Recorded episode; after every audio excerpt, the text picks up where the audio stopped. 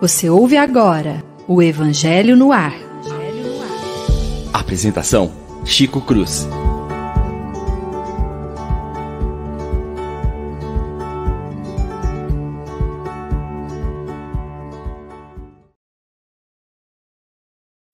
Muito bom dia, meus prezados e queridos amigos da Rádio Idefran.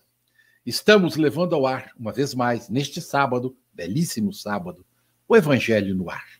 Que os nossos corações possam se exultar com as palavras de Jesus e os pensamentos que advêm das nossas reflexões e que sirvam para transmutar em nossas almas as realidades da vida eterna.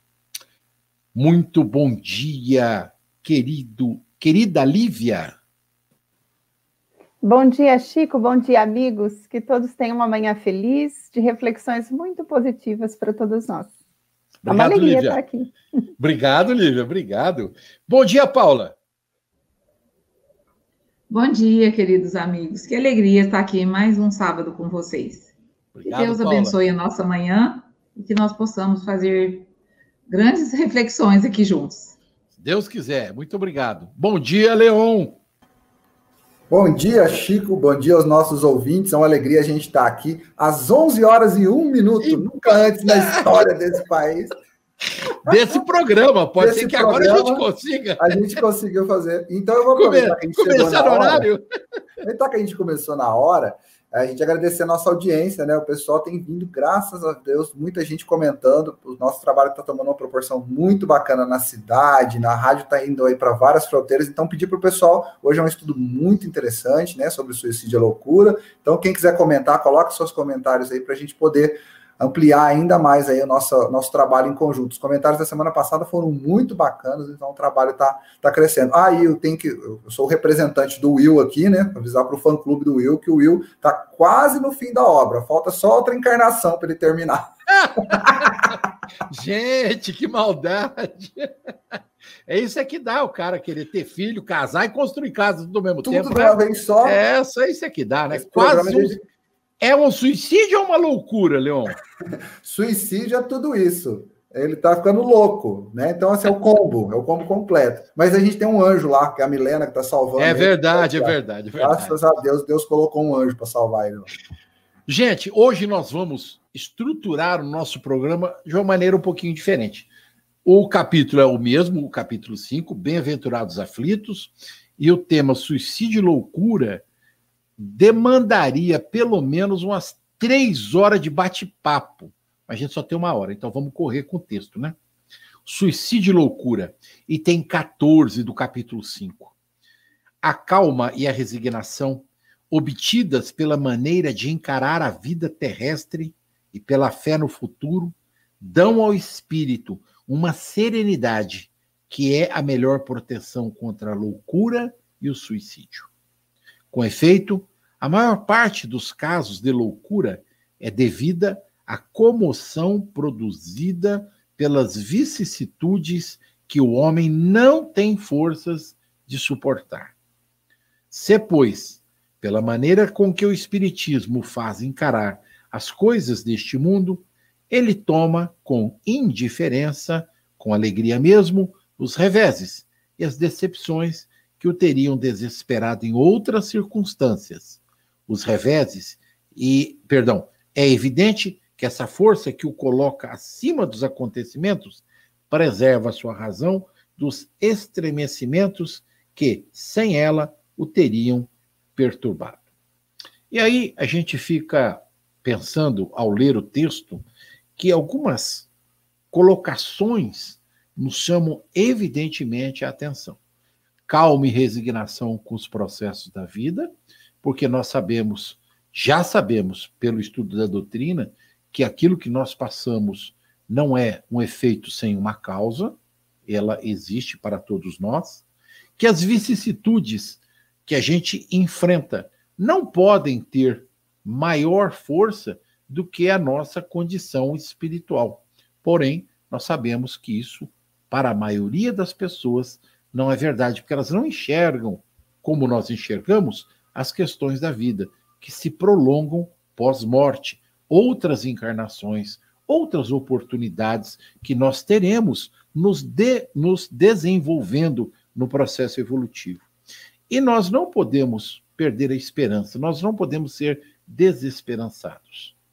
E eu fico pensando como que seria a reação da grande maioria da humanidade se todos comungassem como nós da condição de enxergar a reencarnação como um processo de alívio das nossas, não é lívia não, tá? É alívio das nossas dificuldades. Bom, falando em Lívia, Lívia, você vai.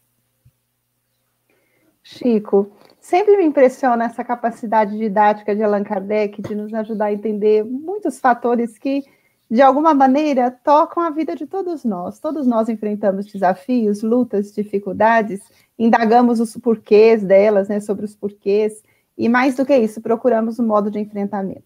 Esse capítulo é um capítulo riquíssimo porque nos mostra que temos um ontem, teremos um amanhã, portanto, entre o ontem e o amanhã, o nosso hoje é preciosíssimo, porque é o tempo em que nós poderemos regularizar pendências do ontem e criar fatores positivos para o depois. Mas até que essa explicação chegasse, é provável que muitos tivessem pensado em desistir diante das primeiras lutas do caminho. Desistir no sentido de não saber como lutar ou como resolver. Então, Allan Kardec nos mostra que a doutrina espírita, ao descortinar para nós essa compreensão mais ampla sobre a vida, nos ajuda a enfrentar os desafios do caminho de uma outra maneira. Então, ele reservou este item para pensar naqueles episódios em que as pessoas se fragilizam a tal ponto que não conseguem enfrentar os desafios da sua vida com, com a, da forma que seria esperada. E elas acabam desertando da luta ou fragilizando psiquicamente de tal maneira que não conseguem lidar de forma mais assertiva perante os desafios. Então, o Espiritismo ele nos oferece uma bagagem de recursos que nos ajuda a enfrentar melhor as lutas, porque nos explica que a dor não vai durar eternamente. Muitas pessoas, quando escolhem desertar ou desistir, é porque elas pensam que os males são irremediáveis, porque não há soluções plausíveis porque não é possível reverter o quadro. E quando a doutrina espírita chega, ela mostra que o que não pode ser resolvido hoje será resolvido amanhã. Neste amanhã, ainda da vivência presente, quanto das encarnações futuras, que nós somos amparados pelo alto e que ninguém foge da vida. Nós estaremos sempre mergulhados na vida, seja na matéria ou fora dela. A vida é a grande realidade do espírito. O que cessa é o corpo quando morre mas nós continuaremos sempre é, herdeiros da imortalidade. Então, Allan Kardec nos revela que o melhor modo de enfrentar os nossos desafios é com essa atitude heróica de coragem, de fé, confiança no futuro e, sobretudo, de esperança. Porque só esses recursos nos permitirão procurar as melhores soluções para lidar com os problemas que, porventura, possam chegar para cada um de nós. Então, eu sou super fã de Allan Kardec. E vou sempre achar que ele é genial, porque realmente, na vida de todos nós, conhecer tudo isso faz diferença. É, vá, você é fã do Leon Denis, que eu sei. É, e não Sim, é do Leon desse... Denis, escritor do Leon Denis, meu pai. Esse é, não, é do teu pai. e tem muita gente aqui em Franca que não sabe que você é filha do Leon Denis, sabia? É, não é desse então. feioso aí, não, é do bonitão, tá? É. Pelo amor de Deus, eu já fui dar palestra no lugar do pai dela. A pessoa chegou, falou assim: Mas você não é o Leon Denis? Eu falei: Eu sou o Leon Denis. A pessoa me convidou achando que era o pai dela. Eu já teve que fazer palestra achando que era o pai. Juro por Deus. Entendeu? Leões e leões. Deixa eu fazer um comentário antes de passar para a Paula. Na sua fala, Lívia, é, chama-nos a atenção, e espero que, que vocês é, comunguem comigo desse pensamento vocês já imaginaram se só a ideia da reencarnação estivesse propagada no mundo, sabendo todos nós, imaginemos a humanidade sabendo que existe reencarnação. Será, penso eu, que as pessoas não ficariam mais equilibradas, mais é, dispostas ao enfrentamento das suas dificuldades, dos seus temores, dos seus é, processos de dores vivenciais, teríamos uma outra visão, uma visão mais aclarada do processo de vida, porque sabendo que nós temos outras oportunidades, isso não seria muito mais fácil psiquicamente de assimilarmos? Paula, o que você acha? É, a sua questão ela é bem interessante, porque a maneira como a gente encara a vida após a morte, ela vai refletir assim totalmente no que a gente pensa sobre a vida antes da morte. Então a ideia de que a vida continua, ela é ela é esclarecedora, ela é confortadora demais, mas nós temos que ter uma noção de por que que todos não acreditam na reencarnação. Porque o excesso de luz pode cegar. Algumas pessoas, elas não têm é, justamente um psicológico para apreender, não é aprender, é apreender essas possibilidades. Porque pensa, quantas pessoas não falariam assim, ah, eu não vou fazer nessa vez, não vou deixar para a próxima. Porque o ser humano, ele é incrível, né, gente? Ele é fantástico, né? Então, a ideia da reencarnação, ela vem vindo conforme a gente foi tendo preparo, né, maturidade para apreender aquilo que Jesus falou, gente. Há quanto tempo ele falou se não nascer de novo? Há quanto tempo ele já falou? E a gente ainda está patinando nessa ideia, e muitos espíritas, inclusive, eles acreditam mais ou menos, né? Porque aquela fé, gente, é uma construção, né? Até para nós, tem hora que a gente, vamos falar a verdade, tem hora que a gente fala, Gente, eu preciso pegar na minha fé aqui para poder dar conta disso. Então, eu achei a sua pergunta muito interessante. Mas os reflexos é, de uma pessoa com maturidade para pensar essa ideia, assim, seria esse desejo que a gente tem, né? Da gente ser melhor do que amanhã, que a vida sempre continua. Então, é uma ideia de esperança, que as coisas não vão se acabar. É uma ideia de compromisso, que o nosso amanhã depende do nosso hoje é uma ideia de fraternidade, que a gente não está sozinho, que se o meu barco salvar, tem mais um monte de gente ali que estiver afundando, o meu vai junto. Então, ele combate o egoísmo, o orgulho. A ideia da reencarnação é maravilhosa, né? E ela vai trazer um pouco a ideia do contentar-se.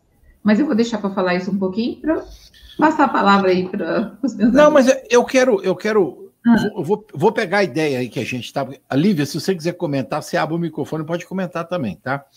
É, é, que, como no desencadear do raciocínio aí do texto, a gente vai entender que suicídio e loucura estão diametralmente é, não opostos, é, em uma condição de igualdade.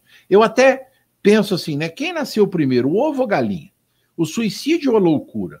Ou se a sensação que o homem tem de perda absoluta da, por conta da morte, porque, como você colocou, tem muita gente que pode ter a religião que tiver, que na hora, ou durante, ou sei lá quando, se não gosta nem de ouvir falar em morte.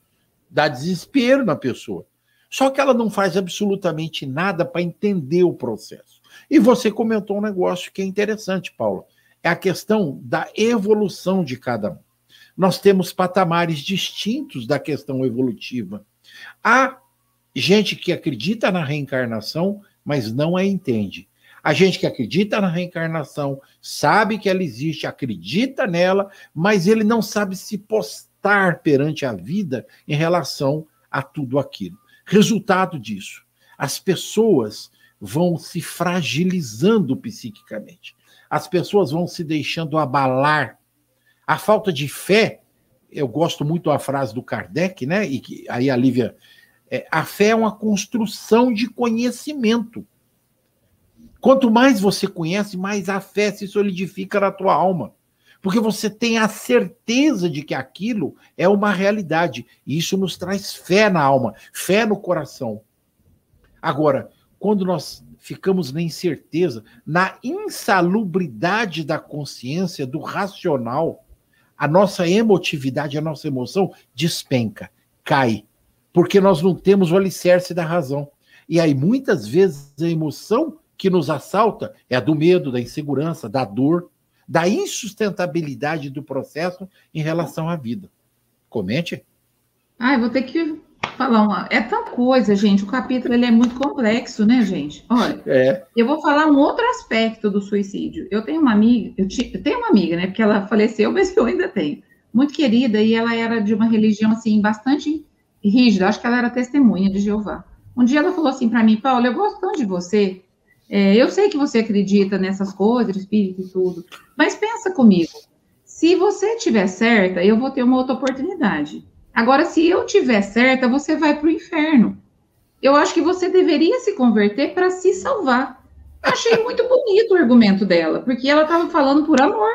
É, entende? verdade, é verdade. E aí eu falei para ela, não, eu acho assim que se, se, o seu Deus ele é generoso, ele vai saber me entender, que eu, tô, eu posso estar na ignorância e você não, mas vamos ficar cada um no seu, né, na sua alegria, na sua fé, vai dar tudo bem, a gente continua amiga, depois de um tempo, ela teve câncer. E ela não, primeiro ela não contou para ninguém. E depois, quando a gente ficou sabendo, tentamos falar assim delicadamente, por que, que você não procura tratamento? Ela falou assim, porque se Jesus quiser, ele vai vir e vai me curar. Ela não tomou um comprimido, ela não fez uma quimioterapia, ela não queria ir no médico, porque ela tinha uma fé, gente, que acabou levando a um tipo de suicídio, que foi um suicídio. Fé irracional, né, Paula? Fé irracional. Fé. Vê como a gente confunde. Então, quando você falou esse tema aí, se todos soubessem da reencarnação, olha como a gente pode usar as coisas de uma maneira tão equivocada, né?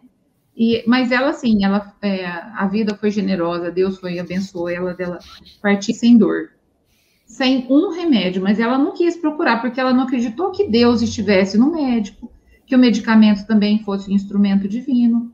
Então, eu acho assim, o que é um tipo de loucura você não ver as possibilidades que Deus te apresenta. Nessa ignorância, não ignorância de ser burro, mas ignorância de não conhecer, você pode ir para a revolta, de não compreender, de não aceitar, e você pode cair nesse fanatismo que vai te levar para uma morte diferente. Essa morte de não, de ter a possibilidade e não tentar. Chico, antes de pode passar para o Leão, eu só queria pode, identificar, pode porque a Paula me fez pensar com a fala dela, você também, naque, naquela conceituação do Cristo: conhecereis a verdade e a verdade vos libertará. Ou seja, há muitos transtornos e dificuldades na nossa vida que recorrem da ignorância, como a Paula disse, não no sentido de é, no, no, sentido de desconhecer mesmo, de não entender exatamente como as coisas se processam. Então, enquanto nós ignoramos, nós lidamos de uma maneira com uma situação. Quando somos esclarecidos, esse esclarecimento nos fortalece, porque reposiciona o nosso olhar, o nosso sentimento e, e a nossa postura perante a vida. Então, de fato, a Paula falou no começo, a luz ela precisa ser dosada, ela não pode nos ofuscar, ela tem que ser branda, benéfica, para nós irmos enxergando aos poucos, né? Então, por isso, a vida respeita o momento de aprendizado de cada um, como se fôssemos crianças que aos poucos vamos crescendo para entender um pouquinho mais até chegar na plenitude do entendimento mas faz diferença para nós conhecer. E eu me lembrei muito das, das repercussões da publicação de O Livro dos Espíritos, que sempre me toca quando eu leio na revista espírita, das obras de Leon Denis, as pessoas que escreviam para ele, que eram pessoas que estavam vivendo suas lutas e dificuldades, como todos nós vivemos, porque nós espíritas também enfrentamos as nossas lutas. Sofremos a perda dos nossos entes queridos, muitos de nós perdemos corações jovens na pandemia, familiares, eu, a minha família viveu isso na pandemia. Nós tivemos perda de familiares que nós queríamos que tivesse ficado conosco mais tempo. Doeu muito, dizer adeus dói, né? Mas nós não nos revoltamos. E nós, como qualquer pessoa, enfrentamos as perdas, as dificuldades e as lutas. Porém, na hora em que nós poderíamos ficar perturbados, paralisados no sofrimento, a doutrina espírita nos ajuda a a confortar essa dor e aguardar o tempo do reencontro com os entes queridos ou a mudança das situações e das experiências. Então, a doutrina espírita não nos isenta dos nossos sofrimentos, mas nos ajuda a enfrentá-los bem.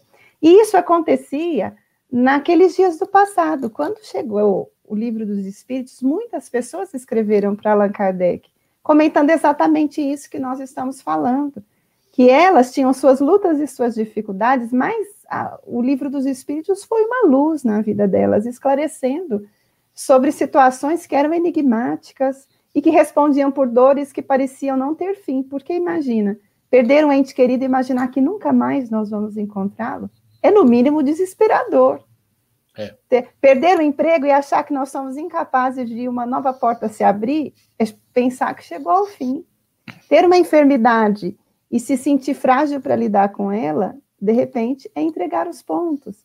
Então, a repercussão do livro dos Espíritos é algo muito tocante. As cartas que Kardec recebia, a revista Espírita tem algumas, primeiro exemplar, quem quiser ler.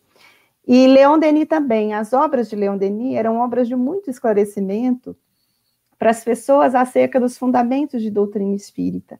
E muitas mães e esposas que tinham enviuvado vão escrever para ele, pessoas que tinham as suas dores e dificuldades, quando liam as obras dele, depois vão escrever para ele dizendo obrigado, porque este livro chegou nas minhas mãos e hoje eu tenho mais forças de enfrentar os episódios difíceis da minha vida. Então, esses exemplos me pareceram assim, é, elucidar o que Kardec diz no começo. Com certeza. É, o Espiritismo nos dá, é como se fosse um suporte maior para o enfrentamento das batalhas que visitam todos os seres humanos, né? Não privilegiam uns e outros, todos enfrentam em algum momento. Todos somos iguais perante Deus, né? Não tem diferença.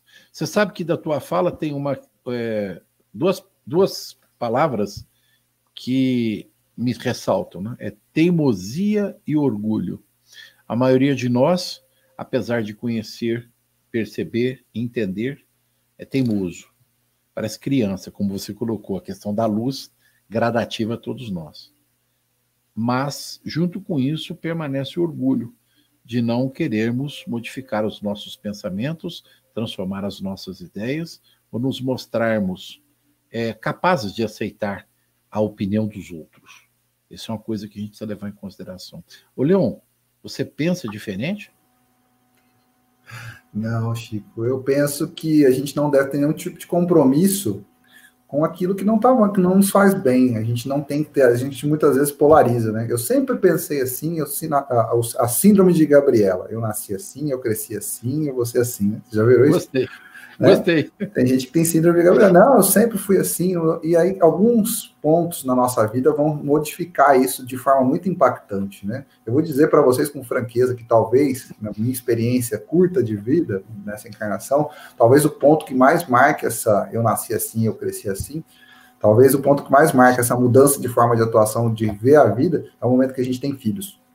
Que aí você passa, você olha para seus pais, você já enxerga-os de maneira diferente. Você pensa no passo que você vai dar, você pensa de maneira diferente. Né? Principalmente se a gente está tratando num, num, assunto, num aspecto, num, num, item que fala de suicídio e loucura, né? A gente sabe que os filhos são muitas vezes aqueles que vão evitar que muitas pessoas caiam no fatalismo de uma, de uma atitude suicida.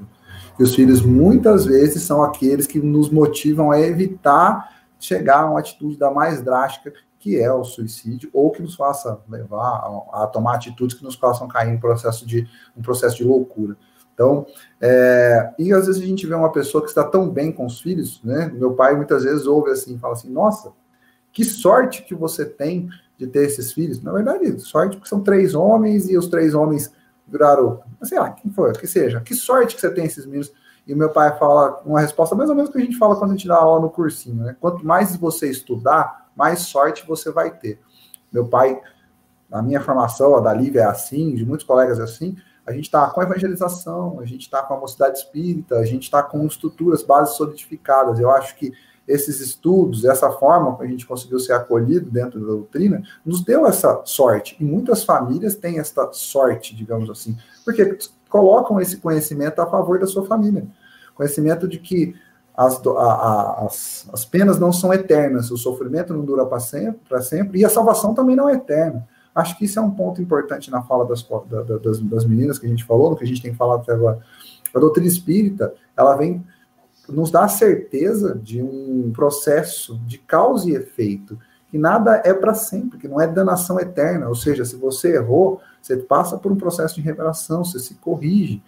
E também que a glória também não é eterna. Se você está naquele momento bem, não é você, agora eu me salvei. Poxa, passei 35 anos naquela empresa, mas a hora que o chefe foi embora, eu falei para ele tudo que ele tinha problema, agora estou salvo. Missão cumprida. Não é assim, a gente sabe que não é assim que as coisas funcionam. Né? As decisões taxativas levam às decisões suicidas, levam às decisões que enlouquecem as pessoas. Eu, eu vou dizer para vocês que na, lendo sobre o estudo do suicídio e loucura, fui procurar o que, que marca na nossa história, quais episódios de suicídio são muito marcantes. E eu, como estudante de história, eu gostava muito de estudar aquele período onde o Getúlio se suicida.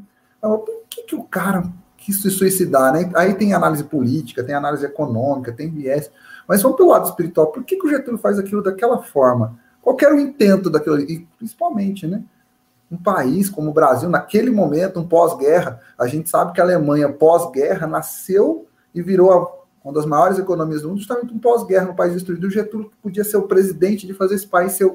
Aí já estou falando mais como economista, né? Se suicida e muda o rumo da história. E se você ficar olhando os aspectos do suicídio, pessoas esclarecidas, que têm a consciência, quais as motivações, a gente começa a notar, a perceber que é esse fatalismo, achar que aquilo é a solução, achar que uma atuação pontual pode resolver as coisas. E tá vendo, a gente quando fala, às vezes quando trata de um suicida, a gente acha que é uma pessoa ignorante, que é absolutamente ignorante das condições.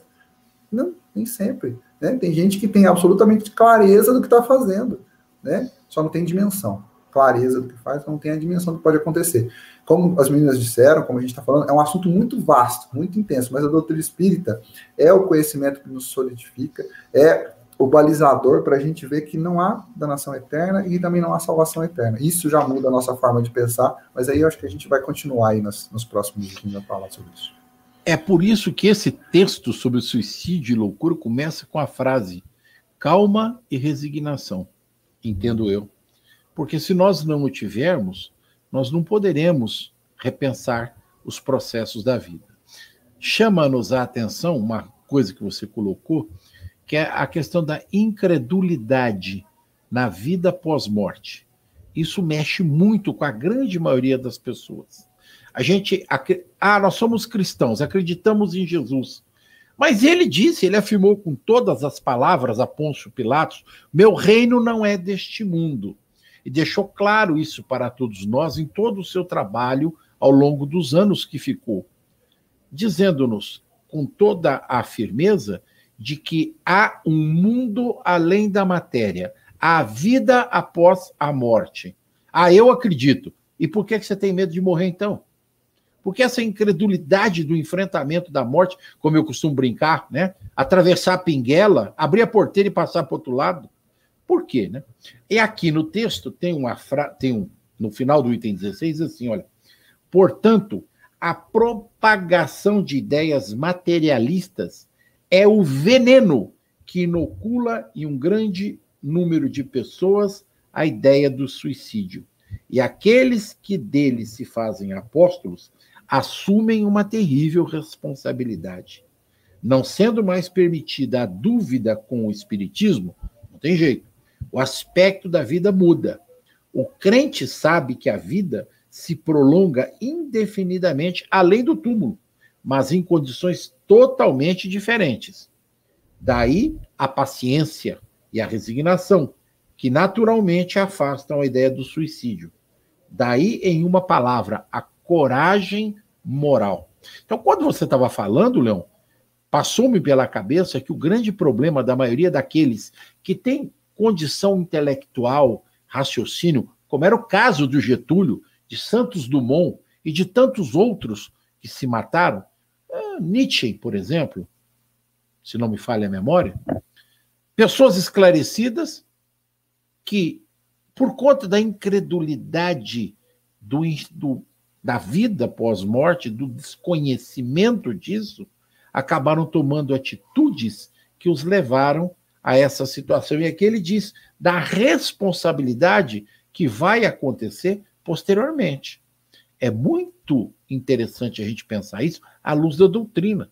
Porque como ela já nos dá, nos conforta, nos ensina, nos orienta que há vida pós-morte e que há uma lei de causa e efeito, tudo aquilo que você plantar, você vai colher, nós precisamos repensar como é que nós devemos encarar a nossa vida material, as dores, os sofrimentos, os obstáculos, os problemas que nós temos no nosso dia a dia. Leon, como é que você pensa isso?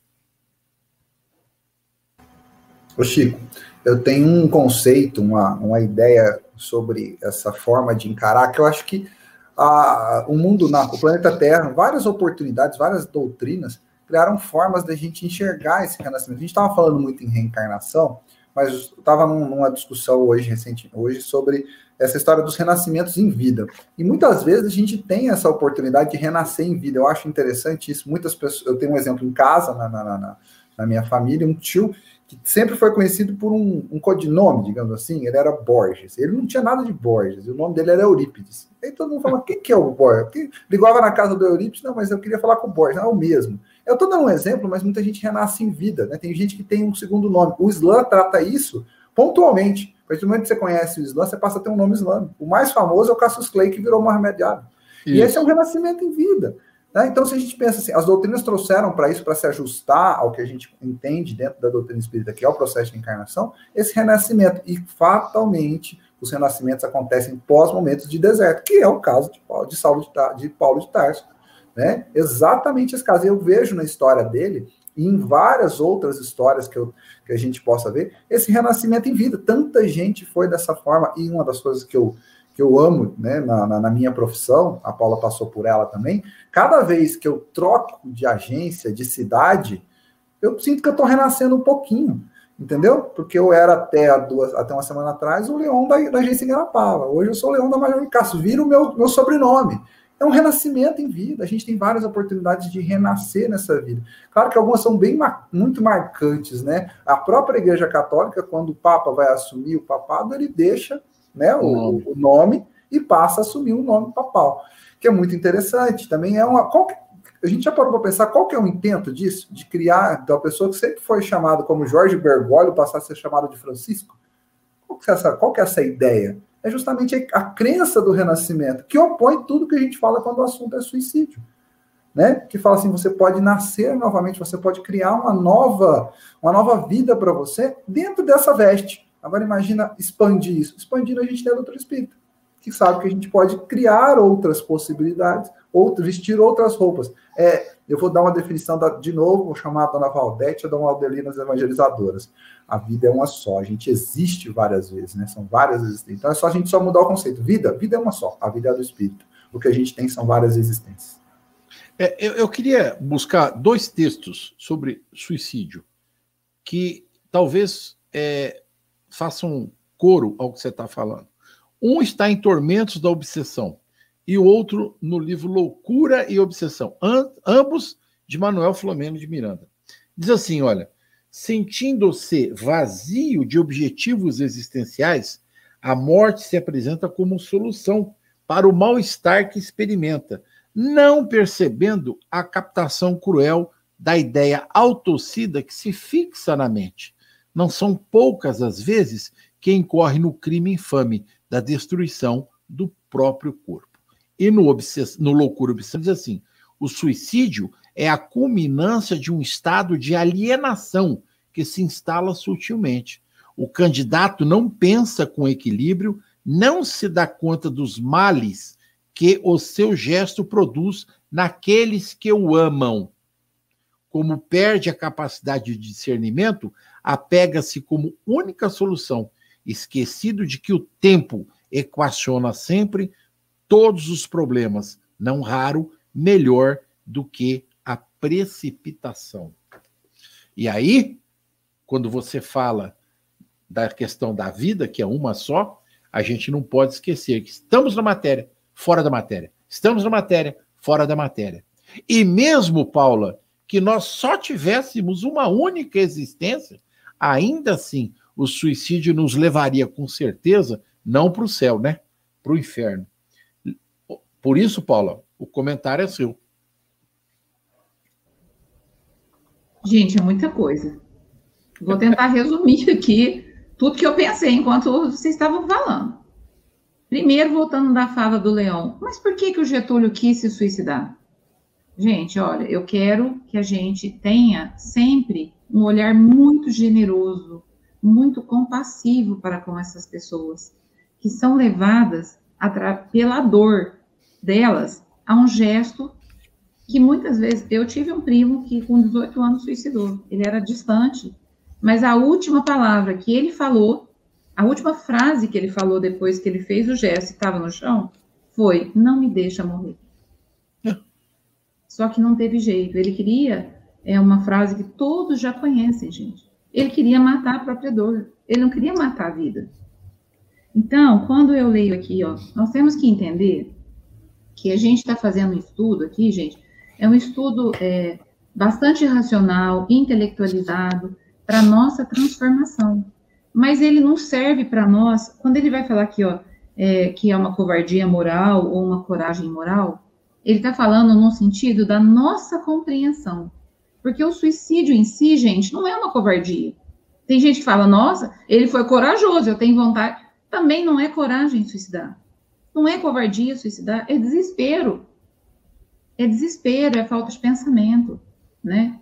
A pessoa fala para a mãe assim: Nossa, senhora, eu vou rezar muito pela senhora, porque o seu filho agora vai para o vale do suicida. Eu falo: Meu Deus do céu, cadê a compaixão?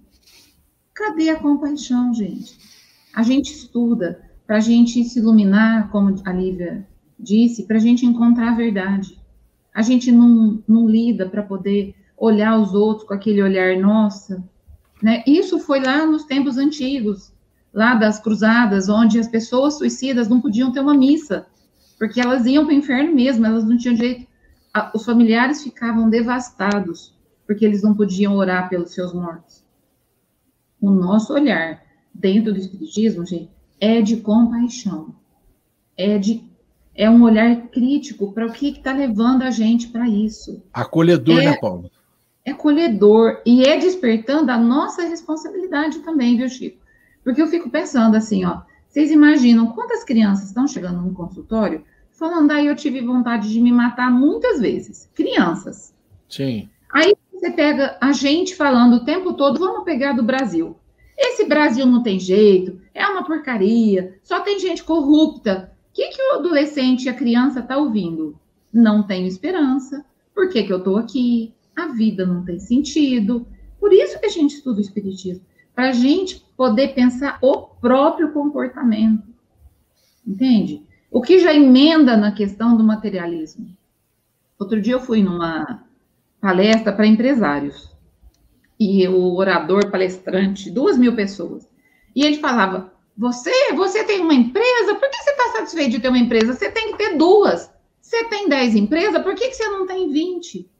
Esse olhar que está sendo passado para as pessoas, materialista e capitalista, ele favorece o descontentamento. Não é para você ficar feliz. Agora, a palavra mais famosa, zona de conforto. Você tem que sair da zona de conforto, você tem que ambicionar mais, você tem que conquistar mais. E onde é que fica o contentamento de viver? Onde é que fica a alegria de sentar para comer com a família? Onde é que está a alegria de poder relaxar sozinho, de aproveitar o banho, a água, o perfume do sabonete? Aonde que está aquela presença que Jesus nos ensinou? Então, gente, são muitas coisas, né, que eu pensei e eu tentei falar um pouquinho dessas coisas.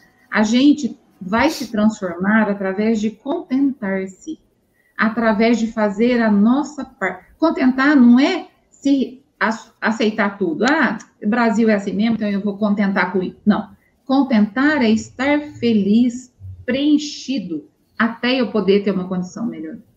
É a gente ver que o nosso Brasil ele é maravilhoso, que apesar da crise nós estamos acolhidos, apesar das mortes nós temos a nossa religião. Isso é contentar-se. Não é estar tá tudo perfeito, mas é a gente encontrar alegria onde é que a gente está. E a gente buscar o melhor, mas sem desespero, que nos leva a enlouquecer e nos leva ao suicídio. É viver agora, é experimentar, saborear cada momento. Ô, ô, Paula, é por isso que o texto fala em calma, paciência e resignação. Eu vou dar um pensamento para a Lívia dar continuidade no estudo. Está lá em Grilhões Partidos. Morreram sim, porém não se aniquilaram. Trocaram de vestes, todavia permaneceram os mesmos. As conjunturas da lei os surpreenderam onde se alojaram e as imposições que criaram ligaram-nos, vítimas e algozes, credores a devedores em graves processos de reparação compulsória. Lívia?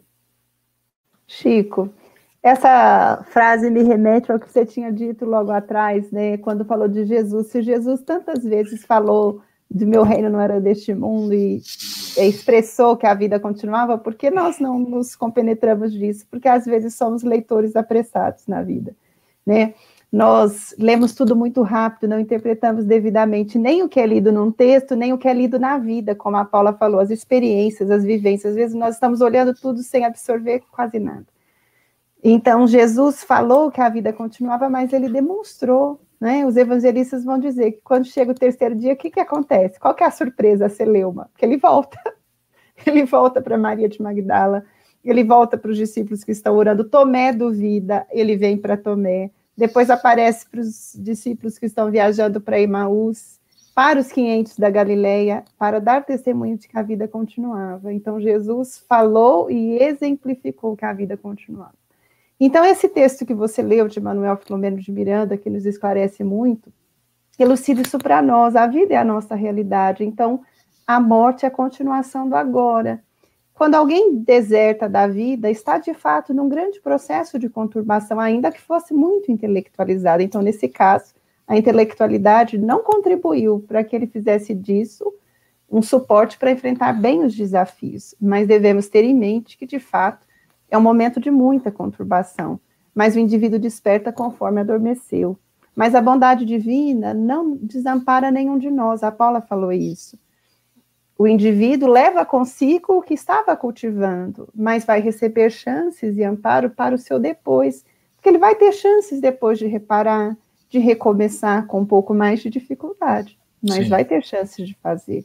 É como se nós tivéssemos recebido da vida um computador de alta potência e muito capacitado para trabalhar bem.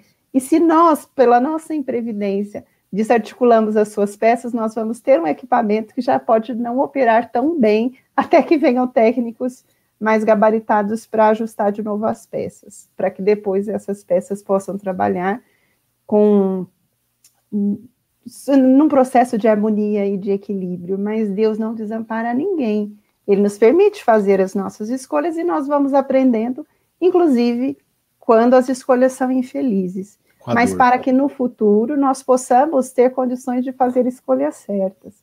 Então, desamparado ninguém fica, e de fato nosso olhar precisa ser em todos os sentidos da vida olhar de compreensão, de solidariedade, de fraternidade. E agora eu gostaria de puxar a reflexão para um ponto que a Paula trouxe, que é o de tentar dar qualidade à própria vida quando ela disse procurar estar contente, procurar viver com relações mais sólidas, é dar qualidade ao dia a dia. Joana de Anjos tem uma mensagem linda que chama Decisão de Ser Feliz. Momentos de Consciência e Saúde, o livro. E nessa mensagem, Decisão de Ser Feliz, ela diz: lute para fazer a cada dia a sua vida ter qualidade. Procure dar a ela alegria, felicidade, o sentido existencial que nós procuramos tanto. Cada um vai encontrar um mecanismo através do qual vai se sentir útil, vai se sentir capaz de participar da vida como alguém que soma, que contribui, que oferece. Mas para chegarmos a esse ponto, a gente precisa ajustar as lentes dos nossos olhos, aprender a ser um, um leitor mais atento. Atento para quê? para as experiências, para as possibilidades e, inclusive, para a análise dos desafios. Muitos dos desertores desertaram porque não fizeram uma análise correta da situação. Eles analisaram errado e tomaram uma decisão errada. Quando a gente vai analisar mais justamente, a nossa decisão vai ser mais certa. Então, nós não podemos julgar a ninguém e devemos nos auxiliar mutuamente para que juntos a nossa vida possa ter a qualidade que deve ter e que tem condições de adquirir. Então, é, cada dia é um esforço, de fato, de aprender a dar é, conteúdos positivos para o nosso dia a dia, senão fica difícil enfrentar, né? Quando a Paula falou, se nós só reclamarmos, se só sintonizarmos com as faixas de desequilíbrio, se só olharmos negativamente, nós não vamos ver quantas bênçãos tem. E, no entanto, a vida tem muitas bênçãos, apesar de todos os desafios, né? Então, é um convite, procurar dar à própria vida a qualidade possível. Se não conseguimos dar sozinho essa qualidade, associemos-nos àqueles que já têm condições de nos ajudar. Seja numa vivência religiosa, espiritual, seja com apoio psicológico, com apoio médico, que é necessário. Muitas vezes é preciso que tenha corações que sabem entender a situação para nos ajudar, né? E, além de tudo, procurar estabelecer relações sólidas, amigas, positivas, que funcionam como um amparo, um apoio em todos os tempos do caminho, sobretudo nos dias mais difíceis. Vai levantando a bola dos psicólogos, viu? Vai levantando a bola dos psicólogos. Daqui a pouco nós dois, que é professor de história, espirra, vai ter quatro psicólogos. Bom, deixa eu. falar uma frase para complementar uma coisa que a Lívia falou. Vai, Paulo. É uma frase que é uma pergunta que é assim, ó. Você está deprimido ou você está distraído da vida? Boa. É, Interessante. Existe um comentário aqui, né? Uma pergunta do nosso ouvinte, Cláudio Duarte. Eu não sei se é o pastor. Se for, um abraço. Se não for, um abraço também. É, pessoal, o que vocês acham do canal aí, do canal Plataforma de Oração? Eu não conheço. Vou me inteirar, vou descobrir. Onde todos os dias o médium Pedro incorpora. É, prezado irmão Cláudio, acho que nenhum de nós pode te dar uma resposta positiva em relação à casa plataforma de oração. Agora, por que, que o médium Pedro incorpora todos os dias? A gente precisa entender o processo lá, né? Não sei como é que funciona, a gente precisaria conhecer para saber, tá? É igual é... sendo dos próximos capítulos, ele fica é... na semana que vem, a gente descobre e conta para ele. Eu vou descobrir, e nós vamos tentar descobrir e trazer uma resposta para você, Cláudio. E obrigado pela sua pergunta. É, nós temos 13 minutos de programa. Nós vamos começar o item 17 de uma maneira diferente. É, cada um de vocês tem três minutos para escolher uma frase e comentar. Três minutos, marquem aí, tá? Três minutos, para a gente ter tempo de despedir do pessoal no final, ok? Leon, você começa. Item 17. Tem 17, o Espiritismo, né? Falando que o Espiritismo nos mostra que os próprios suicidas, vindo revelar a sua posição infeliz e provar que ninguém viola impunemente a lei de Deus que proíbe ao homem abreviar a sua vida. Vai falar do Espiritismo como consolador, como explicar, justificar por que, que a doutrina espírita ela combate a ideia do suicídio. E eu vou dizer, com as minhas palavras, vou recosturar esse texto. Eu acho que a grande diferença, eu vou pegar, tá lá na fala da Paulo a grande diferença está no conceito de prosperidade que a doutrina espírita cria. O próspero no espírito, a prosperidade, a evolução no, espírito, é, no espiritismo é uma prosperidade espiritual. As doutrinas da Terra são, têm um conceito de prosperidade muito associado ao material. E a pessoa que acredita numa doutrina, ou que não acredita em nenhuma doutrina, que talvez seja um, um irmão aí ateu, que não tem uma religiosidade, tem muito associado o conceito de prosperidade material. Eu tinha um carrinho, tem 10 carrinhos. Eu tenho um dinheirinho, tenho um dinheirão. Não é assim. Se a gente ficar associado, aí a Paula falou de zona de conforto, falou de uma realidade tão próxima do que a gente vive cotidianamente, que é o que leva ao suicídio e à loucura. Por quê? Porque não tem o significado de prosperidade pela via do Espiritismo. O Espiritismo diz que para você ser próspero, a prosperidade é a prosperidade da transformação moral. É a evolução moral nossa são os conhecimentos, o que a gente consegue angariar, as, as faixas vibratórias do bem, do trabalho.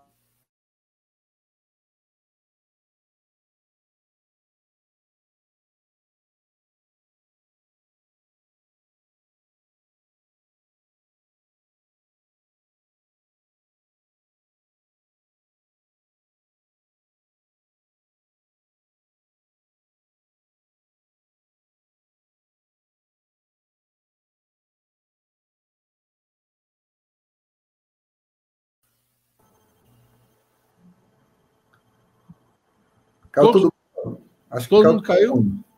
É, caiu todo mundo. Tá, mas estamos aqui, todo mundo, só falta a Lívia. Estamos voltando. Você estava falando sobre. Uf, levei um susto. Primeiro, falando sobre prosperidade. Se você ressignificar prosperidade na sua vida, você não cai nem no suicídio nem na loucura. Poxa, minha vida prosperou. De alguma forma ela prosperou, mas eu não tenho o mesmo emprego que eu queria, eu não tenho o emprego dos sonhos, eu não tenho a condição material que eu tanto sonhei. Mas quando você prosperou, espiritualmente. Esse é, esse é o conceito que a gente deve levar cotidianamente nas nossas ações. E aí, no final do dia, isso a gente faz nas nossas ações dentro das casas espíritas, sempre falar assim: quão eu evoluí com relação ao ser humano que eu era ontem, no final desse dia, no, no começo desse dia, quanto eu estou fazendo essa revolução, essa meditação, essa reflexão com um novo conceito de prosperidade, vai evitar que a gente caia, que a gente incida no suicídio, na loucura. Então, para ser bem breve, passar a bola para os meus amigos aí para seguir. Muito bem. Paula, sua vez. Escolha uma frase, comente. Tá. A frase que eu escolhi, ela está no meio do item 17, que ela vai falar sobre o espiritismo, né? Que é, ela vem, o espiritismo vem contrabalançar a ideia do suicídio é, vários motivos, né? A certeza de que uma vida futura, que ele sabe que será tanto mais feliz quanto tenha sido mais infeliz e mais resignado. E a certeza de que abreviando a sua vida, alcança um resultado justamente contrário ao que se esperava. Então, gente, a analogia que eu pensei nessa frase é o seguinte: muitas vezes a gente passa uma situação muito desesperadora e a gente muda de cidade. Acontece muito, né? No atendimento fraterno. A gente pega e muda e chega na outra cidade, aquela carga tá toda dentro da gente. Porque o problema não era a cidade, o problema era o trauma que eu tinha, era a dor que eu estava vivendo, era o luto que eu não resolvi, era a minha, meu adoecimento que eu preciso cuidar. E eu mudo de cidade e continuo lá. Eu continuo com todos os problemas em que eu me senti, sei lá, rejeitada, traída, abandonada. Quando a gente fica desesperado, gente, um sentimento muito forte é de estar abandonado. A gente se sente tão sozinho, nenhum amigo pode nos ajudar, a gente parece que não, não vê Deus, não vê nada, né? A gente não consegue se conectar. Então, o pensamento do suicídio, que, é, que nós é, temos a certeza, é a decepção. Porque na vida a gente já percebe. Às vezes a pessoa, no processo de luto, fala: Eu quero vender minha casa para mudar de casa. Eu sempre falo: faça pelo motivo correto, não faça para fugir da dor. Porque o luto vai junto. Então, para o suicídio, essa compreensão do espiritismo é a mesma coisa. Não fuja para mudar de casa, não muda da cidade, porque a dor está dentro. A questão mal resolvida está dentro. E é isso que a gente pode resolver e trabalhar hoje para ser um pouco mais feliz, para resolver um pouco mais as coisas. É uma questão de enfrentamento, né, Paulo? A gente precisa enfrentar a nós mesmos. Precisamos ter coragem de olhar para dentro abrir as caixinhas do inconsciente, como eu costumo dizer lá no consultório, e pôr para fora os sapos que a gente vai guardando, né? Eles engordam, hein? Lívia, Lívia, você tem uma frase também. Comente, por favor. Abre o microfone, Lívia. Esqueci, desculpa.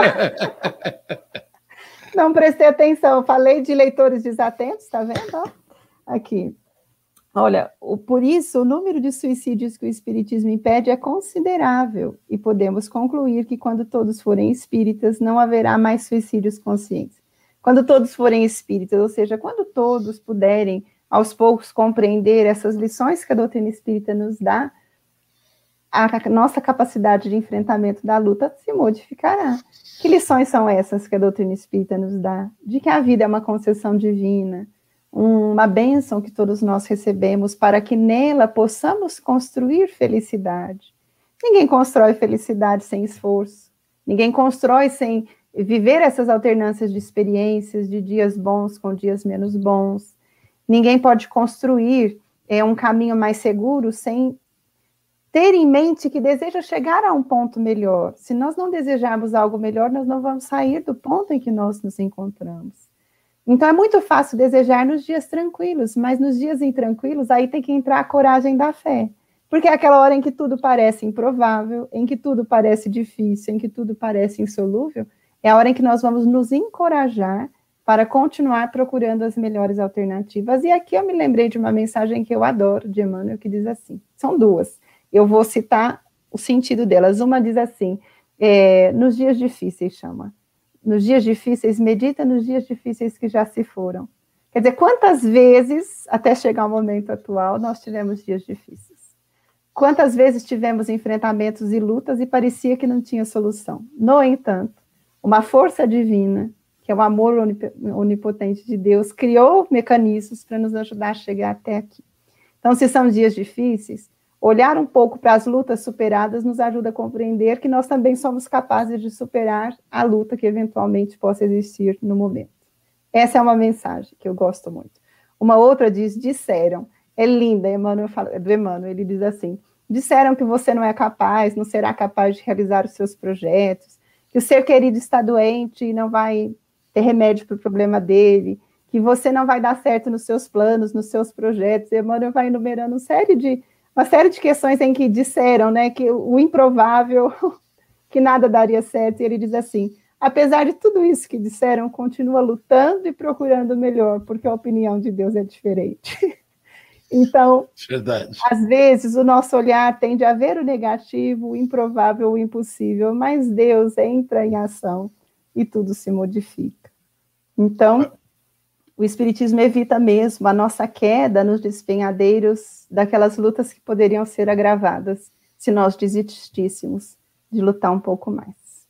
É, é certo que a gente precisa se lembrar de que nós estamos sempre muito perto da dor e da loucura do suicídio quando nós nos apegamos às coisas materiais quando nós nos apegamos às coisas espirituais, quando nós sobrepujamos esse processo de estar só com nossa visão material, com certeza nós afastamos qualquer ideia com relação ao suicídio. Por isso, a doutrina espírita nos dá resignação, nos dá a calma e a paciência para vencermos as nossas dificuldades. A fé em Jesus, nos seus ensinamentos de amor, quando ele ama o próximo, mas para amar o próximo, eu preciso amar a mim primeiro. Eu preciso aprender a me respeitar enquanto no processo da carne. Bom, gente, três minutos para encerrar. Leon, fala boa tarde, bom dia, boa semana, acabou. Bom dia, boa tarde, boa semana. Não desprezem o assunto suicídio, tá? Isso é muito importante. As casas espíritas estão abertas em todo o Brasil. Tá? Um assunto não pode ser negligenciado. Há uma estatística de um suicídio a cada 45 segundos no mundo. Isso é uma estatística que o pessoal do âmbito da vida usa nas suas palestras. Essa estatística ainda é subjugada, porque esse número pode ser muito maior, muita gente nega essa condição. Então, é um assunto muito importante. Às vezes você chegou por esse assunto ao nosso canal de atendimento, procure a casa espírita, procure em Franca, em qualquer lugar que você procure, porque é um assunto que tem que ser tratado, não pode ser negligenciado. Um grande abraço para todos, uma semana abençoada. Gastei meu minuto, certinho. Paulo. Desejo uma semana abençoada. Quero deixar aqui a minha gratidão e convidar a todos para que se sintam gratos também por pequenas coisas no seu dia. Isso é um forte antídoto contra o suicídio. E vou sugerir para vocês uma música que é bem alegre para o dia de hoje. Andar com fé eu vou, porque a fé não costuma falhar. É isso aí, Paula. Muito bem. Bem lembrado. Eu gosto dessas meninas. As meninas são. Eu não vou falar que elas são de morte, né? elas são de vida. Lívia. Foi ótimo, Paula, porque sem fé, onde a gente chegaria? Todas as grandes conquistas da vida surgiram da confiança de que era possível fazer algo melhor. Então, para encerrar, eu diria: não desista de nada. Se não der certo de um jeito, a gente tenta de outro. Se um projeto não se verificou por uma razão, a gente estrutura outro. Se uma porta se fechou, milhares podem se abrir. Se um caminho obscureceu, o dia volta a brilhar depois se nós enfermamos, a saúde pode chegar. Se alguém se despediu de nós, se nós queríamos que tivesse ficado ao nosso lado, essa pessoa é importante, a ausência dela doeu, outros também chegarão nos enriquecendo. Então, o importante é continue, sempre em frente, com o apoio dos outros e com a certeza de que Deus não desampara nenhum de nós. E muito obrigado, um excelente sábado, uma excelente semana para todos nós. Eu que agradeço o carinho e a atenção de vocês três, da nossa é, do grupo de pessoas que nos assistem, que nos acompanham, que as bênçãos de Jesus possam acompanhar a cada um de nós durante essa semana, nós possamos nos é, refletir, pensar naquilo que o Evangelho do Cristo nos oferece de melhor e de bom todos os dias. Não é só na casa espírita Vá frequentar a sua igreja, vá frequentar seu culto, vá acreditar que tudo é possível nas mãos do Criador. Boa semana a todos. A Rádio Idefran apresentou o Evangelho no Ar. o Evangelho no Ar.